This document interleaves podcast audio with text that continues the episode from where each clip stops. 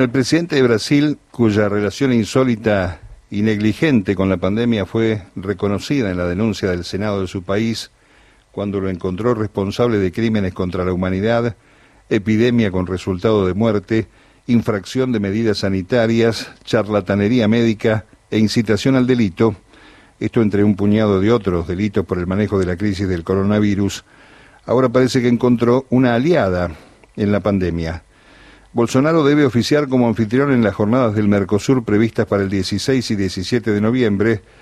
la que en forma preliminar sería la primera actividad presidencial con los presidentes del grupo regional cara a cara y estrechándose las manos. Pero ayer una nota de la Cancillería de Brasil, inspirada seguramente por la nueva alianza Bolsonaro-Pandemia, anuncia que la actividad del bloque volverá a desarrollarse desde la virtualidad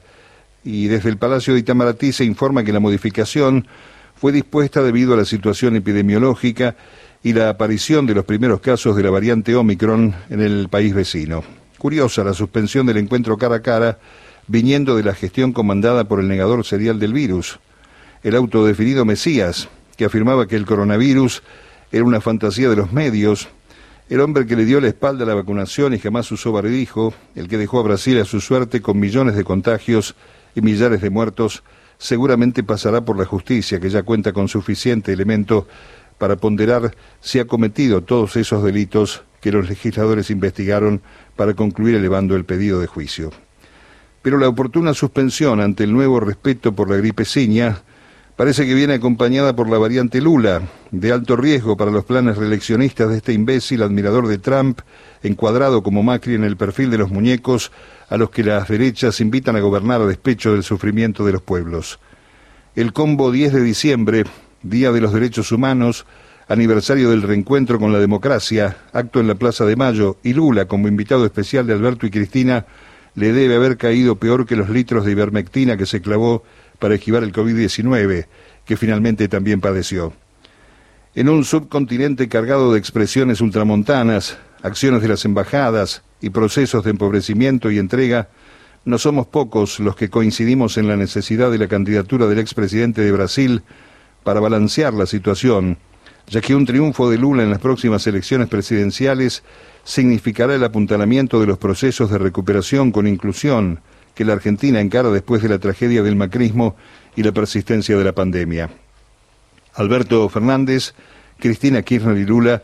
tienen demostrado el compromiso con la patria grande, la defensa de la democracia y sus expresiones populares. Demostrado incluso desde antes de asumir el gobierno, la acción solidaria con Evo Morales en medio del golpe de Estado en Bolivia y la visita de Alberto al propio Lula, siendo candidato aquí en la Argentina cuando lo vio en la cárcel de Curitiba, donde quedó víctima de la persecución en Lawfare.